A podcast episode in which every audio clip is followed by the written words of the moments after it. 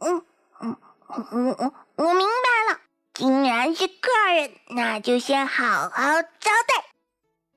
羊这小家伙真是越来越有灵性了，就连招待客人都懂了，哪怕对方是一条小白狗。哇哇！好啦好啦，不用客气。哇哇哇哇！嗯嗯，没错，我的确在跟他说话。他叫林恩。哇！你问我是怎么做到的？这跟我没关系。是林恩前辈听得懂我的话。哇哇哇！你问他能不能听懂你的话？林恩，你能听得懂吗？抱歉啊，这个我做不到。喵，你听到了，他听不懂你们狗的语言。嗯，你也别那么失落啦。其实人类听不懂咱们的话才是正常的吧？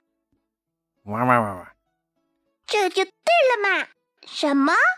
你饿了？你饿？这家伙从今天早上起来就没有吃饭，要不就把我的食物分他一些吧。在羊和小白的旁边，林恩全程目睹这一猫一狗双方的沟通。很遗憾，他没能听懂神犬小白的话。只能从羊的话语中稍微猜出这小家伙究竟说了什么。那么等到最后，羊扭头看向林恩，野原一家早就出门走得匆忙，连狗都忘记喂了，导致小白被饿了个够呛。眼瞧见有个能与人类沟通的猫咪大姐头，他顿时就兴奋了起来。尤其见到羊和林恩的对话，这个小家伙更是蹲坐在原地，将那期待的目光投向到林恩身上，身后的尾巴来回摆动个不停。眼见到这一幕，林恩不禁差点乐出了声音来。要说羊这个小家伙留给他最大的印象就是护食。刚开始加入这个大家庭的时候，他是有多少食物就吃多少食物，来者不拒不说，还见不得丝毫的浪费。可随着时间推移，他与林恩沟通的增加，让他逐渐明白了今后不必再为食物担忧，也渐渐的更加的活泼开朗。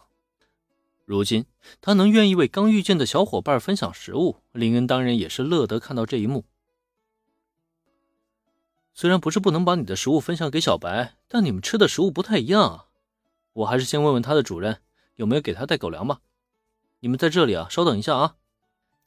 虽然猫粮喂狗啊并不是不行，但猫粮和狗粮的营养成分毕竟不太一样啊，最好啊还是别这么喂。当即呢，让羊和小白稍安勿躁。找到美伢一问，顿时让这个粗心大意的野原太太恍然大悟。糟糕，我竟然把小白给忘记了，可我也没带他的狗粮啊！哎，感情都白问了。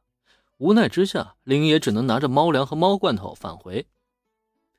哎呀，抱歉了，你家主人忘记给你带口粮了，先吃这些应急吧，等过会儿啊再给你买食物。为了避免小白饿坏肚子，林恩只能这么做应急。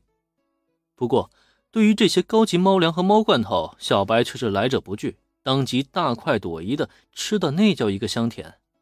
眼见到这一幕，杨不禁露出了怜悯的目光。瞧你饿的，你家主人对你一定很不好吧？他们会不会虐待你啊？会打骂你吗？喵。听到羊的询问，林恩差点一口水喷出来。这小家伙究竟脑补了什么呀？野原一家明明只是粗心大意而已，怎么就想到虐待和打骂了？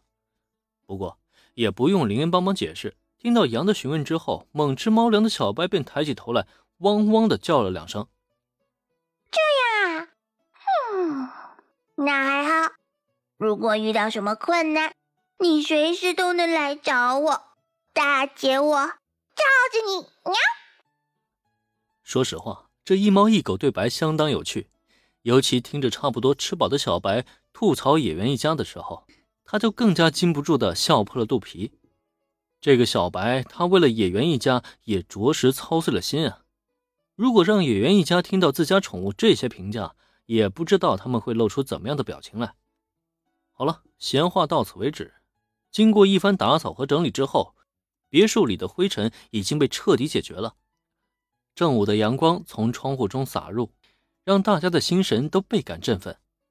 但此时距离天下第一业绩召开的时间还尚早，就这么干等着业绩召开，也未免太无聊了一些。